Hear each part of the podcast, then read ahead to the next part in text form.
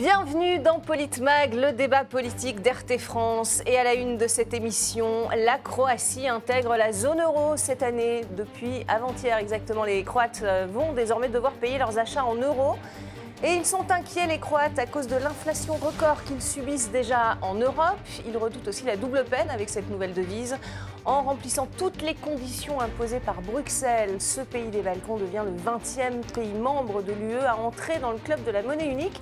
Euh, vous voyez ce qu'en disent euh, les Croates, inquiets mais mitigés néanmoins. C'est l'avenir. Les choses ne s'amélioreront peut-être pas du jour au lendemain comme nous le pensions, mais c'est l'avenir. Surtout à cause du tourisme et des gens qui viennent du reste de l'Europe. Comme les choses coûtent de plus en plus cher partout dans le monde, cela se produira aussi ici. Malheureusement, nous n'y échapperons pas. Et pour en parler avec moi ce soir sur ce plateau, nos éditorialistes et chroniqueurs RT France, Didier Maisto. Bonsoir Didier. Bonsoir Magali, bonsoir à tous. Face à vous Stéphane Tiki, bonsoir Stéphane. Bonsoir Magali, bonsoir à tous. Notre invité ce soir c'est Serge Federbusch, euh, président du Parti des Libertés. Bonsoir ben, Serge. bonsoir Magali, bonsoir à tous et meilleurs vœux. Et meilleurs vœux à tous et Eric Revel, bien sûr, l'incontournable Eric Revel qui est en avec forme nous. Oui, en forme. Et vous? Messieurs, oui, oui, très bien. Une bonne année en perspective, Vive la Croatie, vive l'euro. Il a l'œil vif en hein, ce début d'année. Vive la Croatie, vive l'euro. On va voir hein, si c'est le cas. En tout cas, les Croates ont, adopté l'euro le 1er janvier dernier. Ont-ils des raisons de, s'inquiéter, selon vous, Didier Maisto, ou pas? Ça ne va pas changer grand-chose, fondamentalement. Déjà, euh, la Croatie était sous influence euh, de l'Europe et de l'euro. Euh, c'est un pays qui vit beaucoup du, tourisme, un petit pays mm. qui quadruple sa population pendant l'été, notamment. Beaucoup euh, de transactions se font déjà en euros, euh, les prêts sont calculés euh, en euros, donc la, question centrale, c'est est-ce que ça va leur permettre d'échapper à l'inflation? Ça, nul ne le sait aujourd'hui. Mm. la deuxième personne, voilà, la, deuxième personne qui a été interviewée dit bon, de toute façon, les prix augmentent partout, euro ou pas euro. Nous, on a du recul, effectivement. il est clair qu'avec l'euro, ce qu'on a constaté, en tout cas la première année pour les Français, mm c'est une augmentation euh, de l'inflation, euh, enfin du, du, coût de la vie euh, entre 25 et 30% si on prend les vrais indicateurs, oui, pas les indicateurs avec les chaînes IFI, les jeans et, et, je ne sais quoi. Parce que l'INSEE n'est pas tout à fait sur cette ligne. Hein. Éric Revel, qu'en pensez-vous? Alors, les Croates ont-ils des raisons de s'inquiéter? Est-ce que nous, avec les 20 ans de recul que l'on a, est-ce qu'on a bien fait finalement d'adopter l'euro? Est-ce que les Croates bah, écoutez, euh, je pense qu'on a payé euh, la réunification allemande avec un euro fort. Mm. Euh, et ma grand-mère, paix à son âme, avait le sentiment, et il faut souvent écouter la voix du peuple, les anciens, elle avait l'impression que ce qui coûtait un franc avant valait un euro ensuite. Voyez Donc hein. l'augmentation des prix, c'est vrai qu'elle a été quand même assez vertigineuse. On l'a constaté tous hein, dans beaucoup de secteurs. On est passé d'un euro, d'un franc à un euro. Hein. Mm. Alors maintenant, moi, j'ai une approche assez baladurienne sur euh, l'élargissement de l'Europe. Je vais vous dire pourquoi. C'est le dernier. Édouard Balladur disait, euh, au mm. lieu d'élargir à de nouveaux pays, approfondissons euh, déjà les pays qui sont dans l'Europe. Parce que vous avez des niveaux de vie différents, vous avez des salariés qui ne sont pas payés au même tarif, vous n'avez pas d'harmonisation fiscale. Mm. Donc les, Croates ont l'air d'avoir compris que les prix vont s'envoler mm. euh, avec euh, l'euro. Euh, après, qu'est-ce que ce pays va, apporter de plus? À l'Europe il, faut savoir que quand vous adhérez à l'Union européenne, sans parler de l'Union économique et mm. monétaire, vous obtenez des crédits quand même, hein, mm. pour vous mettre un peu à niveau. Donc il y a tout ça qui est dans la balance. Quel flux d'immigration supplémentaire Mais oui, parce que c'est un pays des Balkans. Bien sûr, bien sûr. Bon, voilà, il y a toutes ces questions-là qui sont sur la table. Bon, je pense que ça va passer un peu en dessous des radars quand même. Hein. J'ai rien contre nos amis croates, mais enfin bon, l'adhésion de la Croatie euh, à l'Union euh, économique et monétaire avec euh, l'euro en partage, c'est pas ça qui va bouleverser le monde au moment où on a des taux d'inflation records, on a un prix de l'énergie qui explose, on a des crises sociales dans, tous les pays euh, européens. Bon, j'ai envie de leur dire euh, bonne chance, euh, bienvenue au club. vous, verrez, vous verrez ce qui vous attend. Ils ont 13,5% 13 d'inflation en Croatie contre 10 en moyenne dans la zone euro. C'est une bonne nouvelle, Serge Federbusch. Est-ce que ça va les aider d'être dans la zone euro? D'abord, je pense que c'était peut-être plus important pour l'Union européenne, paradoxalement, que pour la Croatie, parce que Ça, bon, l'euro est contesté hein, de plus en plus, euh, en France comme partout, hein, même en Allemagne d'ailleurs. Hein. Mm. Quand on va en Allemagne, au moment des campagnes électorales, ce qui est très frappant, c'est que j'étais il y a quelques années au moment d'élections euh, locales, mhm. il y avait dix listes qui se présentaient, il y en avait sept où il y avait, bon, il y en a marre de l'Europe, et euh, voilà, voilà, Euroguédon, hein, mhm. il y avait même une liste qui s'appelait Euroguédon. Donc, il n'y a pas qu'en France qu'on conteste ça. Mhm. Et donc, le problème pour les, pour les Croates, c'est que sur le court terme, évidemment, ça ne change pas grand-chose pour eux, d'autant que pour avoir le droit d'entrer dans l'euro, ils ont dû obtenir des bonnes concessions de l'Union européenne qui cherche justement à montrer que l'euro est encore dynamique. Mais eux-mêmes ont fait des efforts hein, considérables. Oui, mais enfin, bon, c'est surtout, euh, nous, la, la, enfin, les, problèmes que crée l'euro pour l'économie française, on ne les a pas vécus tout de suite. Mm. Maintenant, au bout de 20 ans, on sait que ça a été dévastateur pour notre industrie. Mm-hmm. Pourquoi? Parce que l'inflation, c'est une chose. Ce n'est pas forcément une bonne chose, surtout quand elle est trop importante. Mm. Mais l'inflation doublée en fait, d'une non-correction des effets de l'inflation sur le taux de change, ça crée une perte de compétitivité dramatique. Et c'est ce qui a créé, parce qu'il y avait déjà une inflation rampante en France, et ça a détruit notre industrie, mm. parce que ce qui permettait à l'industrie française de s'adapter avant, c'était la dévaluation, et c'était plus possible avec l'euro. Bon, et donc, s'ils entrent dans cette même logique, comme ils vivent essentiellement de tourisme, dans un premier temps, c'est moins grave, mm. mais le tourisme, c'est quand même soumis aussi euh, à, des comparaisons internationales. Ils sont euh, en fait en concurrence avec la Sicile, avec le sud de l'Italie, avec la Grèce, etc. Et donc ça peut aussi être un préjudice pour eux. Donc je crois que sur le moment, mm. ils peuvent peut-être faire la fête et s'en féliciter. L'Union européenne peut-être encore plus qu'eux, mm. la Banque centrale européenne, mais à moyen et long terme, la, perte de souveraineté que ça crée sera mauvaise pour eux comme pour nous. C'est votre avis, Stéphane Tigui? C'est une bonne nouvelle ou pas? Écoutez, c'est une nouvelle, pas vraiment nouvelle, puisque de toute façon, ils vivaient déjà dans ce système européen depuis très longtemps. Et c'est vrai que là, c'est vrai, l'officialisation, notamment au système monétaire européen, Maintenant, le, souci avec ça, c'est la hausse de l'inflation. Et surtout, en fait, c'est l'adhésion avec des pays euh, au sein de l'Union européenne qui ne respectent pas forcément toujours euh, les mêmes critères, avec la même connaissance, bah, les, mêmes savoir-faire. On n'en parle même plus des 3%. D'ailleurs, euh, je, je, rebondis sur ce que vient de dire Serge Federbush, et en allant dans le même sens, c'est d'ailleurs peut-être même plus une victoire pour l'Union européenne que la Croatie, parce que la Croatie est l'un des rares pays à respecter la règle des 3% sur les critères de dette et 60% sur les critères du déficit. Mm. Alors que le reste des pays de l'Europe, oui, c'est l'inverse, je m'en suis rendu compte aussi. mais, mais c'est pour dire que la Croatie, elle, elle respecte au moins ces règles-là que Elle était obligée pour intégrer en tout cas la, zone euh, qui avons donné beaucoup de leçons, ne, respectons plus aujourd'hui. Et après, oui, je pense que là où ils vont être un peu plus, euh, avoir un peu plus de difficultés, ça va être sur la compétitivité, parce que comme vous disiez tout à l'heure si bien, ils vont être mis en compétition, alors qu'avant ils étaient un petit îlot mis sur le côté. Là, avec tous les pays qui ont basé une économie sur le tourisme, ben forcément. Donc, je pense qu'ils vont, les prix vont augmenter à cause de cette inflation-là, et il va y avoir les prix européens, et la compétitivité aussi va être plus compliquée avec tous ceux qui sont autour d'eux. Mm. Est-ce que c'est ça protège, ça protège une économie d'adopter l'euro, selon vous, Éric Revel? Ah bah, Si vous vous souvenez, au moment de, de, la signature des accords de Maastricht, euh, auxquels j'ai participé comme journaliste, c'était au fin fond des Pays-Bas, dans un grand hangar, à l'époque où François Mitterrand avait tenu une conférence de presse à 3h ou 4h du matin, mm. on nous avait expliqué que l'euro que l'euro allait nous protéger, euh, allait nous donner de l'emploi, euh, allait être un, bon remède contre l'inflation. Mhm. Bon, alors, toutes choses étant égales par ailleurs, le moins qu'on puisse dire, c'est qu'aujourd'hui, on n'en est pas euh, persuadé. Et mhm. puis, il y a un péché originel, quand même, dans la mise en place de l'euro. Au-delà des contraintes budgétaires, parce qu'en fait, la Banque Centrale Européenne a été créée sur le modèle de la Bundesbank allemande, les Allemands, historiquement, ils ont un traumatisme absolu, c'est le niveau de l'hyperinflation. Hein. C'est ça, c'est leur truc. C'est pour ça que dans euh, les règles de la BCE, euh, vous avez un niveau d'inflation qui ne doit pas dépasser 2% en théorie, ce qui est assez marrant parce qu'on est à 10%, voilà. Alors que la Fed, par exemple, américaine, a des objectifs de croissance. Mais le péché originel, pour moi, c'est d'avoir un taux d'intérêt unique. Mhm. Pourquoi? Parce que quand vous avez un taux d'intérêt unique avec des conjonctures nationales qui sont très différentes les unes des autres, on voyait le taux de croissance de la Croatie qui mhm. était aux environs de 6%, mais mhm. ben, vous comprenez bien qu'il y a des moments où vous avez besoin de baisser les taux euh, je mets de côté les périodes inflationnistes qu'on vit aujourd'hui, mais il y a des moments où certaines conjonctures ont besoin qu'on baisse les taux pour relancer leur croissance, avec un coût de l'argent moins cher, des investissements plus, euh, euh, plus programmatiques. Mais la probabilité que toutes les conjonctures nationales en même temps bah aient besoin ou d'une hausse ou d'une baisse des taux, elle est égale en réalité à zéro. Mm. Donc de toute façon, le fait d'avoir un taux d'intérêt unique, c'est un fort euh, euh, handicap euh, pour des croissances qui ne sont pas dans les mêmes cycles, mm-hmm. ou bien précisément en croissance, ou au contraire en, en récession. Et ça, nos amis croates qui ont 6%, je crois, de, mmh. je voyais, 5,9% ah de taux de croissance, ils vont la prendre à leurs dépens, parce que euh, eux, là, ils n'ont pas besoin, ils ont pas besoin qu'on baisse euh, les taux.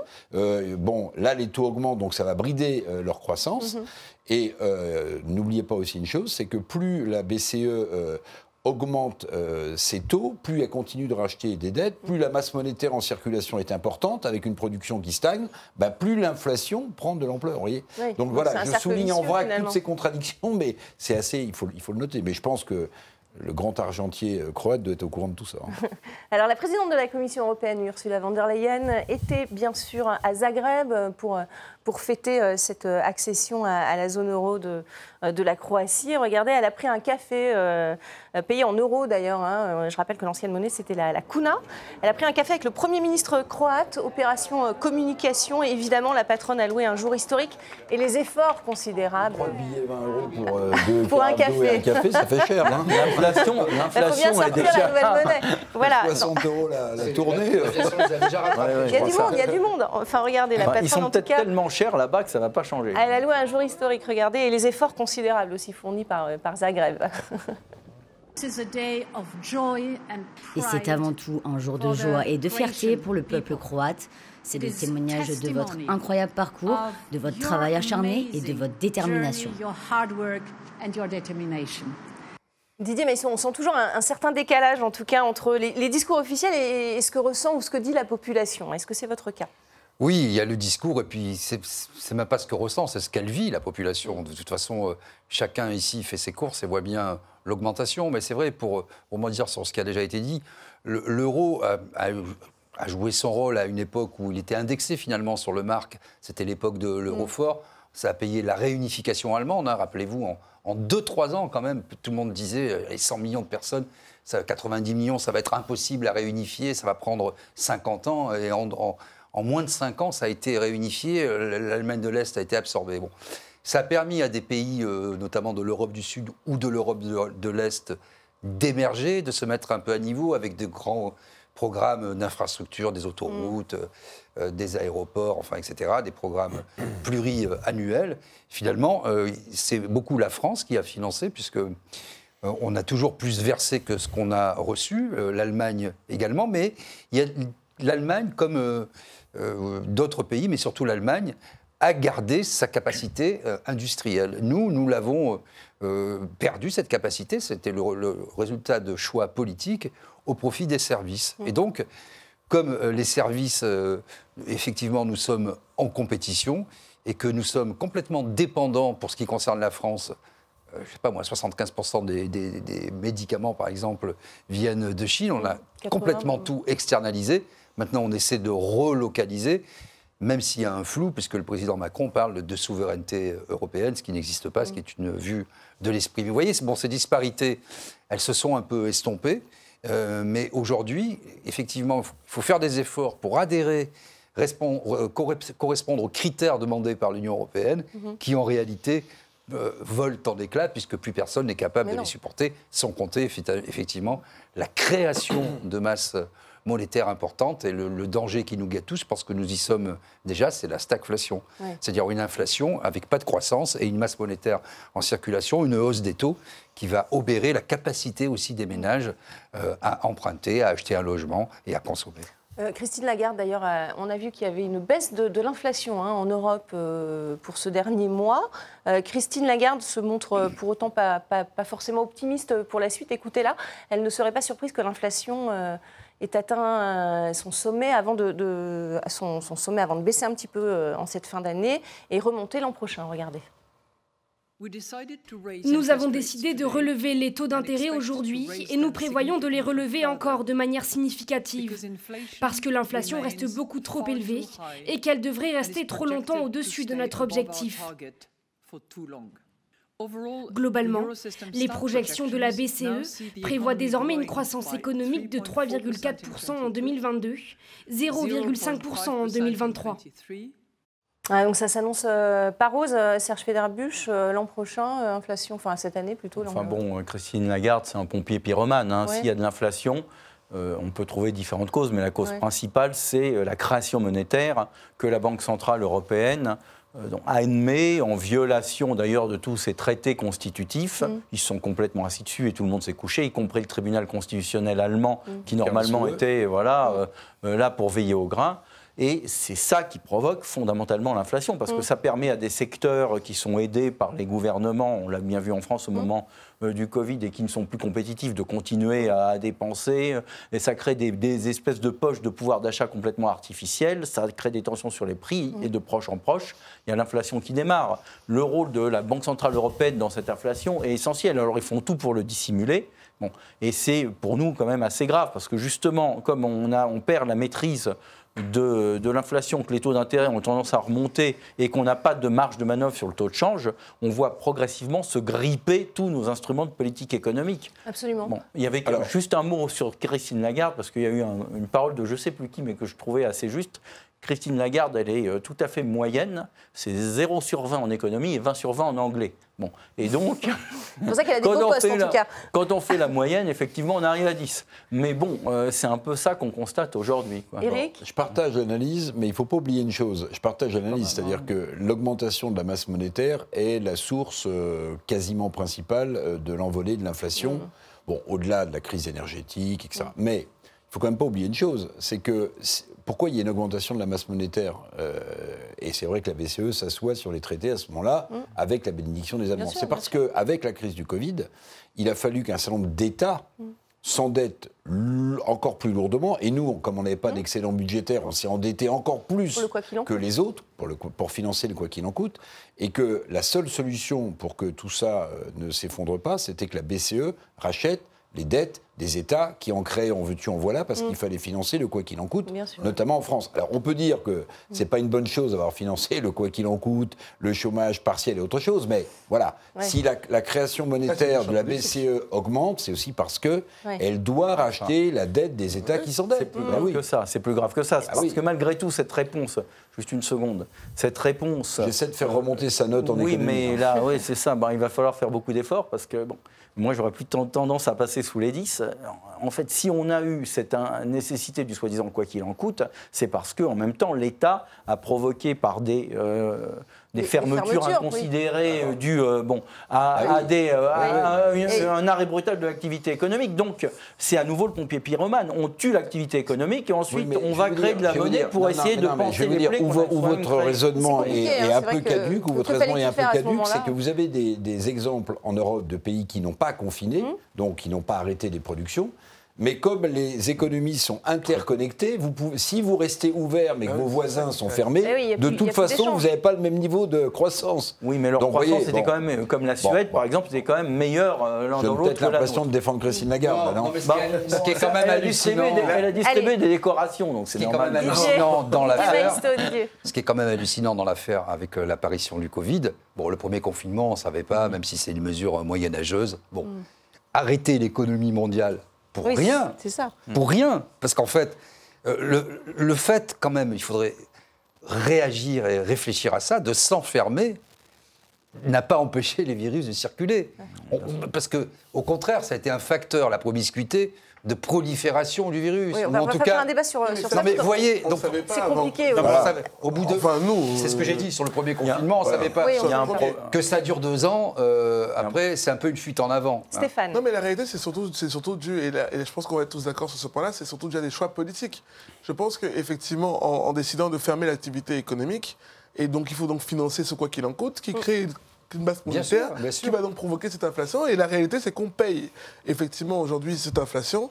Elle est due à cette augmentation de la masse monétaire qui elle-même est due euh, au financement de tout ce qu'on a fait. C'est l'un des facteurs. Mm. Mais là, il y a, y a des hausses de prix. Il y a des hausses de prix, notamment dans l'énergie. La hausse de l'énergie aussi. À la création de la masse Bien monétaire. Sûr, mais si vous faites le cumul de la hausse de l'énergie. Ce qui est sûr, c'est que dans une économie mondialisée telle que nous la connaissons aujourd'hui euh, depuis, depuis Et l'interdépendance aussi. Il y a quand même, il y a quand même une exception quand on voit les Espagnols qui ont réussi à réduire leur inflation de moitié dans, ce contexte compliqué. Eric, euh, Est-ce que mais pour une raison finalement les, simple, les États ils sont sortis du, ils sont sortis du, du, règlement euh, européen de l'énergie.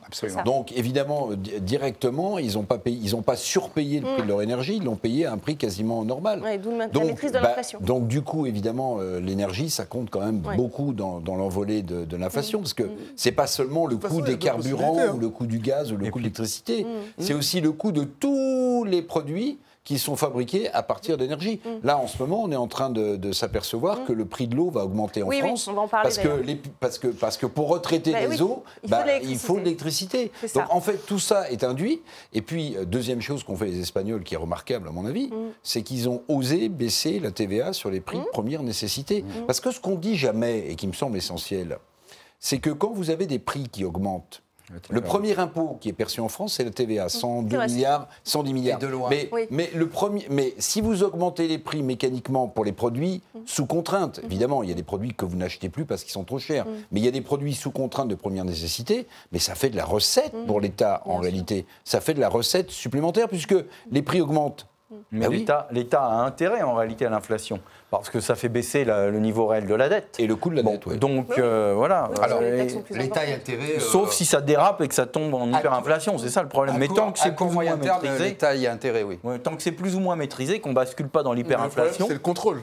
C'est jusqu'à quand c'est maîtrisé un moment Raymond Barre, dans son, dans son fameux manuel publié chez Témis qui s'appelait L'économie politique, avait cette petite phrase qui est très célèbre. En fac. Voilà, qui disait l'inflation, euh, c'est comme un tube de dentifrice, quand vous appuyez dessus, la pâte elle sort, mm. Mais ensuite pour faire rentrer la pâte, c'est beaucoup ah plus difficile. Parce qu'en fait, c'est une question de contrôle. Comment est-ce qu'on explique alors que euh, l'exemple suisse est souvent cité, dont l'inflation est à 2,9% et qui n'a pas, qui, n'a pas l'euro euh, Finalement, est-ce que c'est pas mieux d'avoir sa propre monnaie, Serge? Ben oui, enfin, à un moment, je suggérais même que la France adopte le franc suisse, vous voyez, pour essayer de s'en sortir.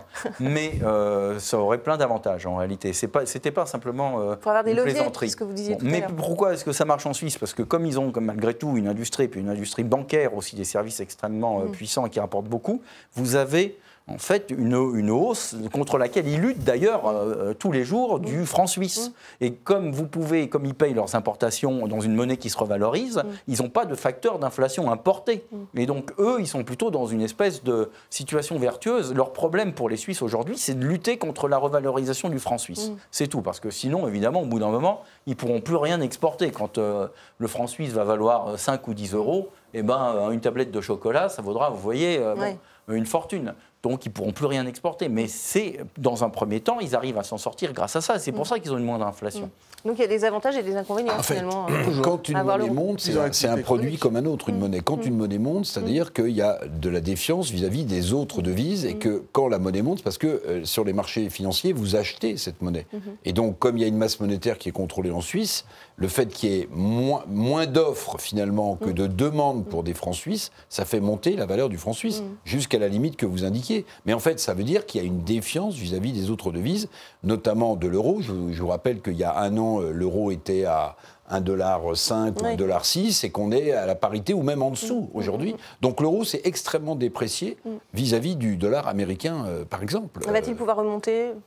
Bah, J'en sais rien. Moi, ce qui me frappe quand même, c'est que l'industrialisation qu'on nous avait promise euh, après la crise du Covid, elle n'est pas, au rendez-vous. Mm. Et que si on remonte même beaucoup plus loin, pour moi, le mouvement des Grünen euh, mm. allemands mm. et de l'idéologie qui condamnait en Allemagne le nucléaire, c'est parce que parce que la France, qui a une, croissance qui est basée sur la consommation et non pas mm. sur les exportations, mm. rendait folle de jalousie l'industrie allemande, qui voyait à ses portes un secteur du nucléaire français très puissant, avec une énergie bon marché, dont avait besoin euh, précisément euh, l'industrie allemande, qui n'avait pas de secteur nucléaire. Alors, je ne vais pas euh, crier au complot, mhm. mais enfin, cette idéologie-là qui a poussé Mme Voynet mhm. ou M. Jospin à condamner euh, Superphénix et à condamner d'ailleurs les investissements dont on aurait eu besoin pour continuer à développer le secteur nucléaire, tout ça, c'est quand même né, si vous voulez, mhm. euh, plus ou moins relayé évidemment par des idéologues euh, mm. écologistes en France, mm. mais qui est né en Allemagne avec le mouvement des Grunen. Oui, c'est vrai. Et puis,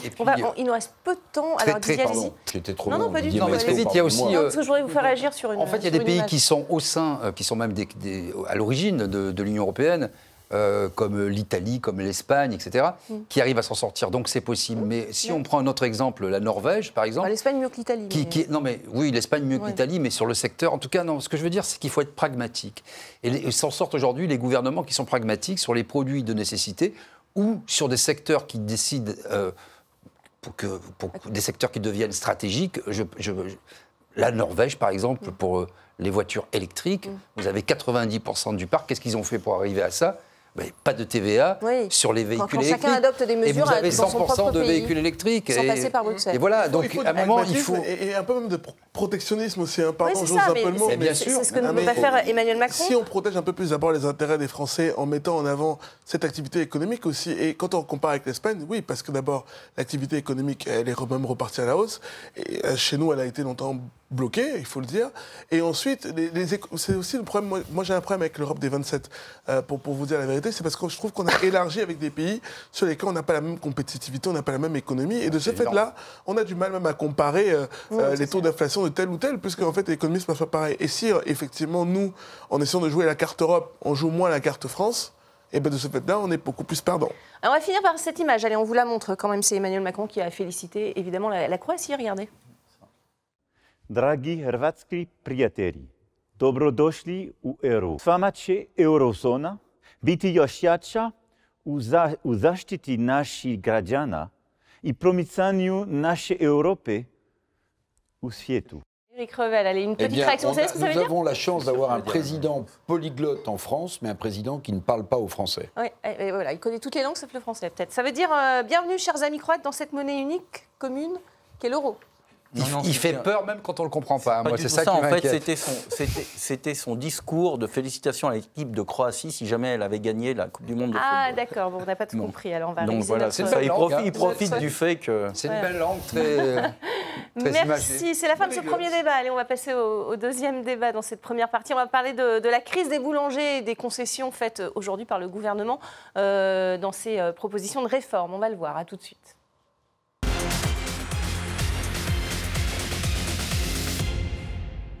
Bienvenue dans cette euh, deuxième partie de Politmag. Et à la une de cette deuxième partie, la grogne des boulangers en France. Le gouvernement veut montrer euh, qu'il se tient à leur côté. Vous le voyez, il leur accorde euh, d'ailleurs des reports d'impôts et de cotisations. Alors est-ce que c'est suffisant alors que ces boulangers n'arrivent plus à payer leurs factures de matières premières et d'énergie? Des factures parfois multipliées par plus de 10 Conséquence, une boulangerie sur deux envisage de mettre la clé sous la porte. Certaines ont déjà augmenté le, prix de la baguette ou bien réduit les, personnels. Euh, voyez ce qu'a promis Bruno Le Maire aujourd'hui. Les trois aides auxquelles aujourd'hui les 33 000 boulangers de France ont droit.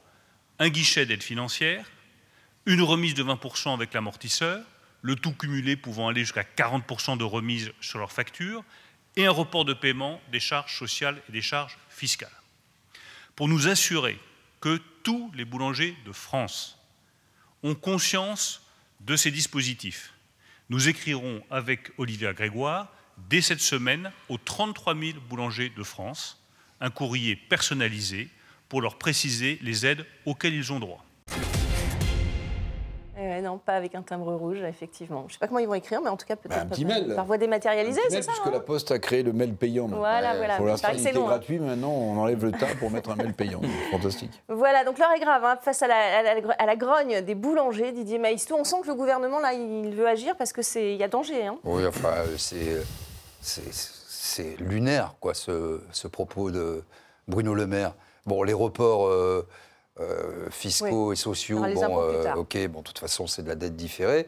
Euh, les petites mesures jusqu'à 40%, mais 40%, il y a déjà peu de gens qui seront concernés. Les, les aides sont éparses, les, les, TPE. Elles s'accumulent.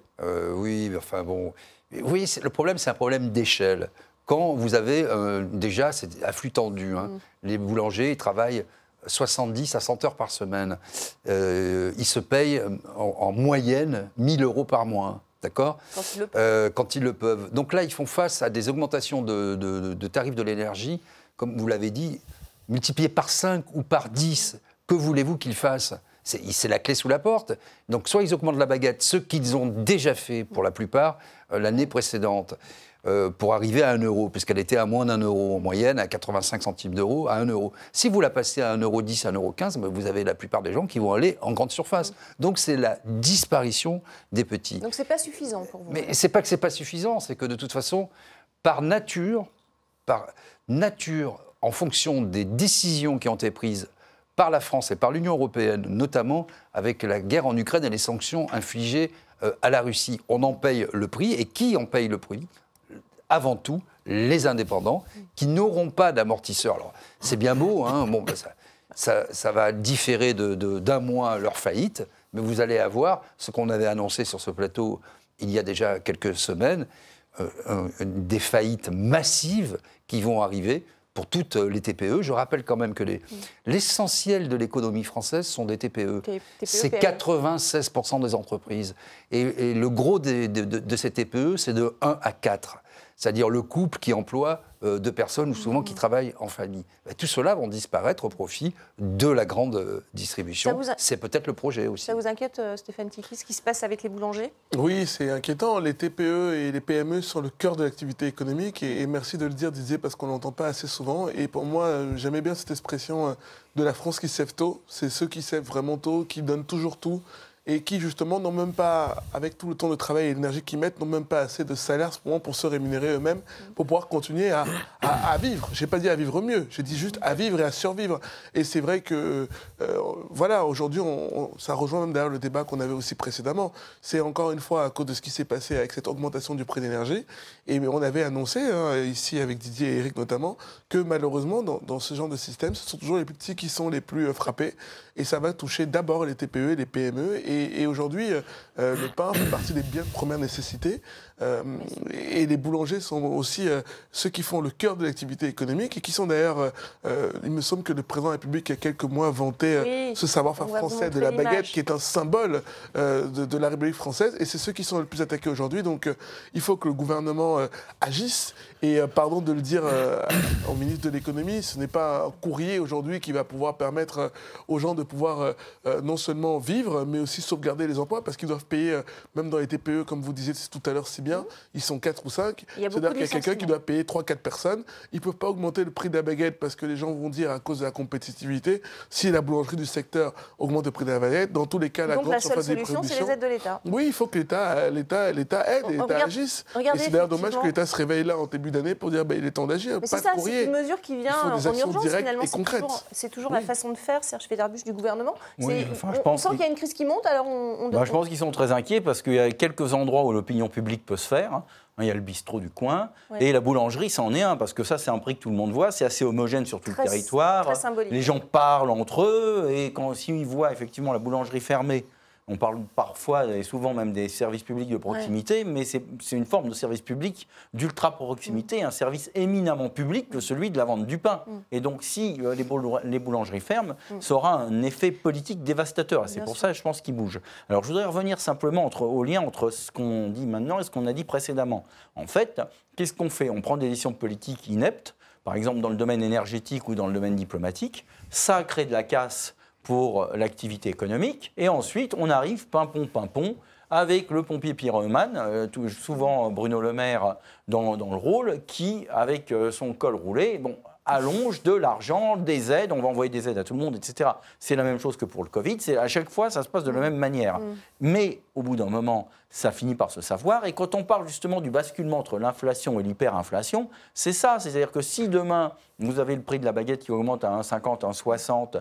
eh ben ça va entraîner de proche en proche de l'inflation de moins en moins maîtrisée. Mm. Et donc je pense qu'on ne sait pas par où tout ça va finir par s'effondrer. Mm. Mais le prix du pain, il ne faut pas oublier quand même que c'est généralement le, euh, le, levain, hein, pour mm. euh, prendre une image adaptée, des révolutions. Mm. Hein. c'est comme ça que ça s'est produit. Mm. C'est comme ça que ça s'est produit en 1789. On parlait d'Emmanuel Macron qui effectivement avait fait la, promotion de la baguette quand il était aux États-Unis. On va regarder le, président. C'est quand la baguette a été classée au patrimoine euh, immatériel de l'UNESCO. Regardez. Dans ces quelques centimètres de savoir-faire passés de main en main, il y a il y a exactement l'esprit du savoir-faire français. C'est-à-dire que c'est quelque chose d'inimitable. Ça paraît être juste matériel. On a un produit qui est inimitable. Beaucoup ont essayé de le faire. Ils ont fait un truc industriel qui n'a pas de goût. Voilà, donc quand, on voit cette image, c'est vrai que les, boulangers l'ont un peu euh, amer, Eric Revel, hein, euh, non? Oui, euh, oui. Alors, euh, avoir un amortisseur global avec les cotisations, les impôts euh, différés dans le temps, plus l'amortisseur énergie de 40%, mm. quand vous avez votre facture qui a augmenté de x10, de toute façon, vous ne pourrez pas, la payer même avec 40% d'amortisseur. Bah bon, ça, c'est la première chose. Il y a aussi quelque chose qui est en train de se produire en France qui est très intéressant. par exemple, les boulangers en dehors de leur syndicat ou de leur confédération, appellent à une manifestation le 23 janvier. Absolument. En fait, je rapproche ça de ce qui se passe chez les médecins euh, libéraux, qui sont un peu hors cadre syndical, ou des contrôleurs de la SNCF qui ont, monté leur collectif sur euh, Facebook.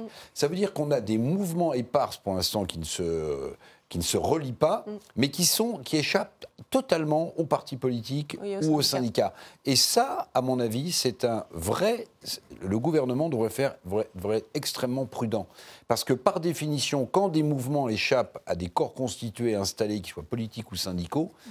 ça veut dire qu'en fait, le peuple n'est pas loin d'être dans la rue. C'est ça que ça veut dire. Mm. Alors je ne dis pas qu'on va avoir un nouveau mouvement des Gilets jaunes. J'en sais rien, euh. peut-être, peut-être. Mais, mais le, coup de colère de Bruno Le Maire. Euh, Là, tout à l'heure, je ne sais pas si vous avez vu, il a convoqué les, sur les électriciens en disant il faut agir mieux, il faut agir très vite, sinon je sanctionne, etc. Pour moi, le, le, fait que Bruno Le Maire, qui est plutôt quelqu'un de, paisible et de mesuré, ça veut dire qu'en fait, il y a un début de vente panique de quelque chose. Regardez ce qui s'est passé euh, sur la, question des retraites. Madame Borne, ce matin, la Première ministre, a donné une interview où elle explique que les 65 ans, ce n'est pas un totem, très bien, et et elle a glissé aussi qu'elle reculait sur l'assurance chômage. Ça veut dire que des réformes qui étaient un peu emblématiques, comme celle des retraites pour le président de la République, sur ces sujets-là, il y a des petits pas de côté, voire des petits pas en, arrière. Ça veut dire que le gouvernement est en train de prendre conscience trop tard, trop tôt, je n'en sais rien. De la gravité. Ben oui, de la gravité. On va écouter Bruno Le Maire, si vous le voulez bien, Didier. Je vous laisse réagir euh, juste derrière, justement, Bruno Le Maire qui, qui a poussé un coup de gueule contre les les fournisseurs d'électricité. Ils menacent même de rendre public les, mauvais élèves. C'est pour dire, regardez.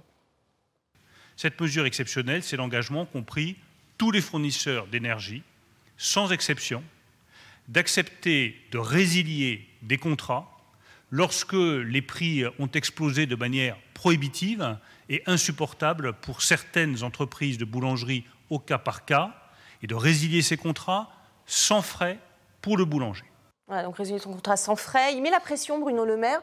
Euh, c'est inflammable, hautement inflammable. Mais oui, non mais résilier sans frais. On parle de, de les factures à payer pour les boulangers, en moyenne, c'est 15 000 euros aujourd'hui de, factures d'électricité. Et sur le côté inflammable pas, Mais bien sûr que c'est inflammable. Le problème, c'est que c'est consubstantiel à la Macronie. C'est le résultat de, leur politique, de la libéralisation à outrance, de la Start-up Nation, des nouveaux métiers, le fait d'ubériser la société, d'introduire une nouvelle vision de la société. C'était ça le, projet. Hein. Il suffit de relire, euh, pour ceux qui ont du courage, le livre le livre, appelons ça un livre, euh, Révolution, Révolution d'Emmanuel Macron, tout est écrit. Hein. Donc d'ailleurs, il va peut-être l'avoir. Et en fait, et en fait, non, mais tout ce à quoi on est en train d'assister, ce sont des Français dans différentes corporations qui ne veulent pas disparaître mm. et qui ne veulent pas être sacrifiés sur l'autel de la Startup Nation parce qu'on a, a besoin de boulangers, on a, on a besoin de taxis, on a besoin de services publics qui fonctionnent quand vous avez aujourd'hui affaire à, des services publics, c'est une catastrophe, tout est digitalisé. Mm. J'ai entendu euh, M. Guérini se vanter des maisons euh, France euh, dans les chefs-lieux de canton, etc. Mais ce n'est pas ça qui va remplacer les, les, services publics. Donc en fait, on est dans une mutation profonde de la société française. Et tout ce qui fait le sel et la particularité de la France, on parlait des TPE, des artisans, des commerçants, il y a très peu d'entreprises intermédiaires en France et encore moins de très grandes entreprises. Les entreprises de plus de 5000 personnes, et il y en a moins de 50 aujourd'hui en France, c'est-à-dire rien du tout. Les sociétés françaises du CAC 40 ne sont pas des sociétés françaises, puisqu'on l'a vu que Total, Sanofi ou, ou Renault ne sont plus du tout des sociétés françaises. Ce sont des sociétés européennes financières qui ne payent plus leur quota, euh, euh, leur écho, je dirais, au sens noble du mm, mm. terme, euh, au pays.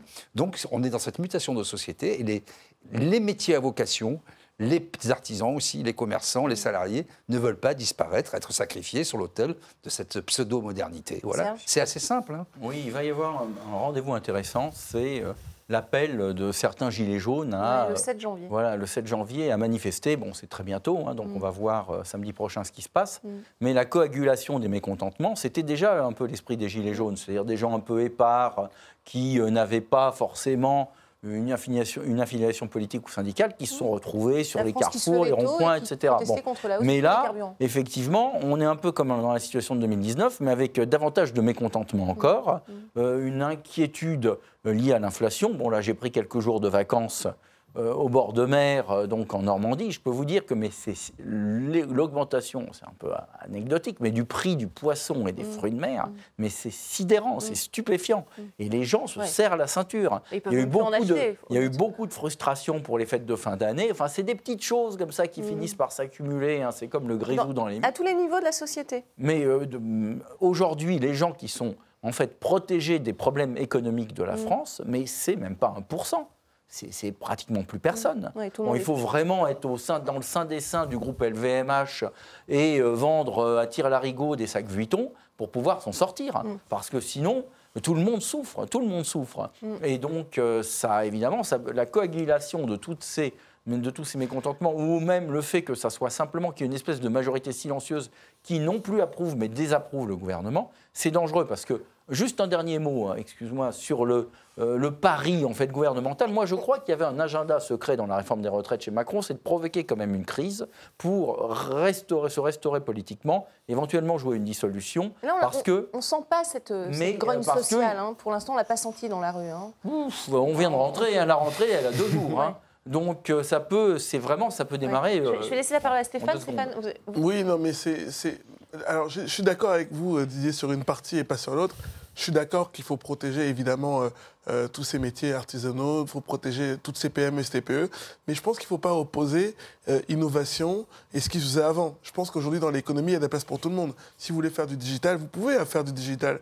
Et le digital, d'ailleurs, ce n'est pas pour supprimer l'emploi des êtres humains. C'est en fait, on peut avoir des innovations qui peuvent donner un emploi différent, un emploi complémentaire entre l'un et l'autre. Et c'est vrai que le, problème aujourd'hui, c'est la ligne de conduite. Et moi, j'aime beaucoup ce théorème euh, pompier-pyromane que vous avez utilisé quelques fois, parce qu'en fait, on prend des décisions euh, et après, quelquefois, on se dit, bah, c'est comme le quoi qu'il en coûte. On dit, bon, ben, les gars, on va arrêter l'activité économique. Et après, ben, pour compenser, en fait, on est toujours dans la surcompensation. C'est-à-dire, on va dire, bon, là, on va, on va devoir compenser.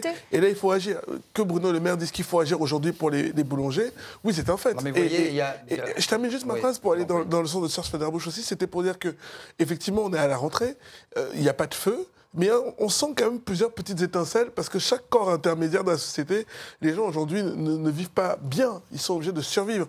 Et là, ça touche et les médecins ici, et les libéraux ici, et les boulangers ici. Et si effectivement tout le monde se rassemble, ça peut faire un vrai problème. Ça. Et pour l'instant, c'est pas le cas. On a vu le programme des manifestations. Pour l'instant, c'est assez. Euh, non, mais il y a une contradiction stratégique. Moi, je n'oppose pas les gens. Mais euh, rappelez-vous, il y a quelques mois, cette. Euh, le gouvernement s'était targué, félicité de l'apprentissage, les apprentis, les apprentis. Mais aujourd'hui, ils vont aller où ces apprentis Pour apprendre un métier qui, qui débouche sur quoi? Sur le rien. Après, sur les reculades, je voulais dire aussi un mot. Mm. Ce sont des petites reculades qui sont essentiellement symboliques. Parce que sur la durée d'allocation euh, de chômage, vous savez, le gouvernement, en catimini, avait euh, publié un décret avant Noël euh, pour diminuer de 40%, de 40 l'allocation chômage, la, durée, de l'allocation si chômage, si le tôt de chômage est en dessous de 6%. bon, tous les économistes, aussi bien l'OCDE que le FMI, que l'INSEE, que la Banque de France aujourd'hui disent que on va être plutôt, oh, ça va remonter. Mm. On est aujourd'hui à 7,3%. Euh, on va arriver à 8,5%. Ça va se stabiliser mm. autour de 7,88% en, 2025. Normalement, il devrait avoir une stabilité en dessous de 8%. Ça, c'est le premier point. C'est ce, qui est sur le totem, en tout cas. Le totem. Mm.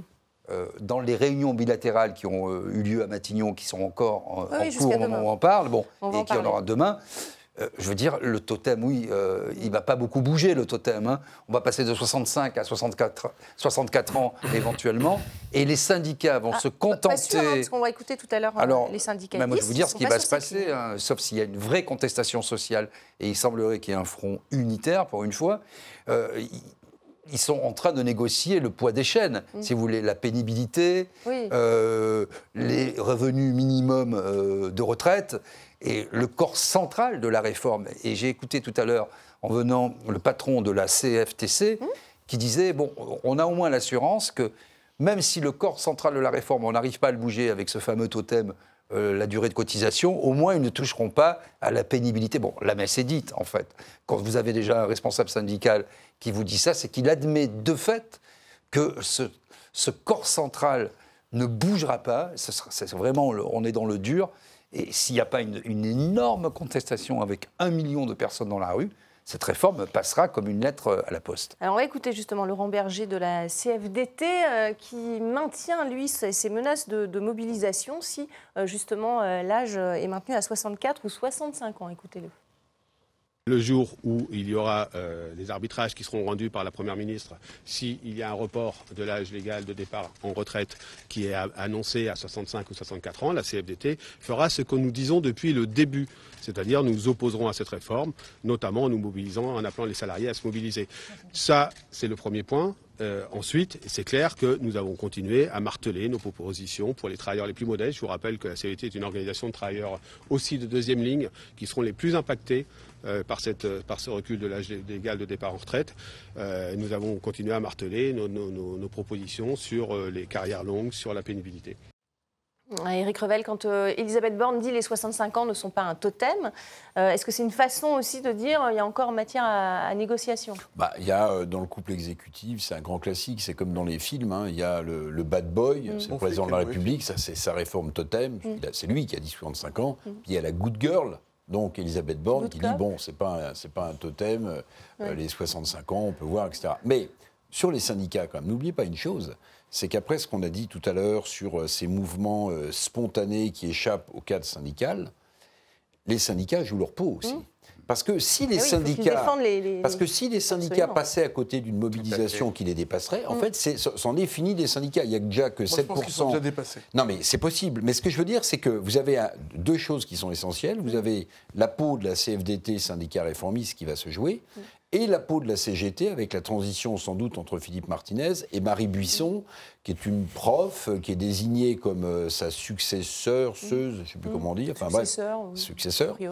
Et en fait, les syndicats jouent très, très, très, très gros sur cette réforme des retraites. D'où une évolution, vous avez vu dans le discours de, Laurent Berger quand, même. Quand vous dites qu'ils jouent gros, ils ne doivent pas lâcher non, mais en, fait, en, fait, ce qu'ils doivent, c'est apparaître. Et je pense que Emmanuel Macron et Elisabeth Borne seraient bien inspirés de jouer cette carte-là, parce que précisément, si tout ça, si la rue échappe aux mobilisations des syndicats, c'en est fini des syndicats, et c'en est peut-être fini. Vous savez, dans les couloirs du pouvoir, on dit que peut-être euh, qu'en mars, on aurait un remaniement gouvernemental avec peut-être un changement de Premier ministre, mm. parce qu'elle, elle joue aussi très gros sur cette réforme des retraites. Emmanuel Macron, lui, il est à l'étranger, il, voyage, il regarde de tout mm. ça de très haut, il présente la baguette, hein, comme mm. vous avez vu, bon, très bien. Mais en fait, là, il y a une espèce mais lui de aussi joue sa crédibilité si, si, aucune réforme n'est... Oui, oui mais enfin, lui, il est réélu, il vient d'être élu, il se représentera pas, bon. Donc, en fait, il y a beaucoup de gens qui jouent leur crédibilité et leur existence politique ou syndicale dans cette séquence. Serge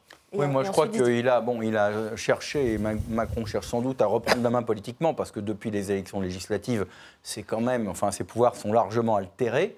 Que cette réforme, il peut la penser comme euh, le symbole du fait qu'il reprenne la main, et si ça clash trop, éventuellement, de tenter une dissolution en euh, demandant au peuple finalement de trancher entre le chaos et lui, ça peut aussi euh, mmh. lui traverser l'esprit, ce genre de calcul, mais il faut se souvenir que aussi bien en 1995, lors des réformes Juppé, que quand ils ont voulu réformer déjà les retraites et ils sont sortis de là grâce au Covid, finalement, ça a permis de mettre sous le boisseau complètement déjà très contesté, les réformes. Donc, à chaque fois, c'est quand même justement des situations qui ont échappé aux syndicats. Mm. C'est-à-dire qu'il y a eu des mobilisations populaires qui étaient extrêmement importantes et en plus, on est dans un contexte anxiogène euh, économiquement. Donc, effectivement, je, je crois qu'ils sont sur la ligne de crête, ils vont voir comment ça joue. Macron est tenté par euh, le fait d'affirmer sa position et de se dire, à la limite, dans le pire des cas, je dissous en, euh, en, en, appelant à l'électorat âgé, parce que qui soutient la réforme des retraites C'est les retraités, qui, veulent que les jeunes continuent de bosser pour leur payer leur pension. En gros, c'est ça. et donc, et c'est l'électorat de Macron, et c'est un électorat extrêmement important politiquement. Et, donc, il peut jouer ça, mais c'est vraiment dangereux. Je pense qu'ils ont conscience du danger. Même les LR sont divisés sur cette question, euh, hmm. Stéphane Tiki. Hein. Eric Ciotti commence à dire euh, on ne sait pas, et et le chef de, de file LR à, l'Assemblée ah bah, dit non. Pôle, les LR. Vous voyez chacun joue effectivement oui, mais alors que c'est une retraite qui plébiscite. Euh, notamment sur les, les, syndicats, parce que la question c'est est-ce que les syndicats représentent encore les salariés? C'est quand même un vrai sujet, puisque notamment quand il y a eu ces manifestations de Gilets jaunes, on a vu que c'était des, individualités qui avaient à se rassembler. Euh, au niveau des LR, moi je ne sais pas quelle sera leur position, mais moi je pense que la, position qu'ils vont devoir adopter va être celle de, soutenir cette réforme, puisque dans tous les cas, c'était l'âge de la retraite proposé par François Fillon en 2017, proposé par Valérie Pécresse en 2022 donc, moi, je pense que président des LR qui est peut-être soutenir une position qu'on a, qu'on a soutenue euh, en 2017 et 2022. ils vont faire un peu. Voilà, je pense qu'il faut rester. Un peu euh, de cinéma. Oui, convictions. il, va, il, va, y avoir les consultations de Bruno Retailleau mm. euh, donc, au Sénat, d'Olivier Marlex à l'Assemblée nationale et d'Éric Ciotti ils vont, dire, on est sorti du flou, on a été euh, rassuré sur les points clés. Et, en tout cas, sur le 65 ans, les Républicains devraient soutenir cette réforme. En revanche, euh, on est quand même dans une situation explosive parce qu'effectivement, les syndicats sont à la ramasse et on l'a vu depuis 4 ans avec les Gilets jaunes. Ils étaient mmh. complètement mmh. inexistants. Au début, les Gilets jaunes, pour eux, vous écoutiez les syndicats, y compris la CGT, ils disaient, oh là là, c'est l'extrême droite. Mmh. Et beaucoup de partis politiques ont fait euh, cette erreur pour aller ensuite essayer de raccrocher mm. les wagons. Au total, vous avez un taux de syndicalisation dans les entreprises qui est ridicule. il doit être de 8%. Euh, c'est ce que je viens de vous dire, c'est ça. Au, total. Et aujourd'hui, chacun joue sa crédibilité. Songez quand même que par rapport à il y a 4 ans, regardez le prix de l'essence. Pour venir ici, j'ai fait l'essence. Mm. Fin de la ristourne, etc. Bien Deux, sur une route nationale, pas sur une autoroute, où il n'y a personne. La route nationale 12, 2,20 euros le litre d'essence. Mm. Euh, tout a augmenté. Donc vous avez une inflation euh, que vous ne pouvez pas contourner parce que c'est des produits de première nécessité, ou c'est de l'énergie pour votre voiture, pour vous chauffer ou pour vous éclairer.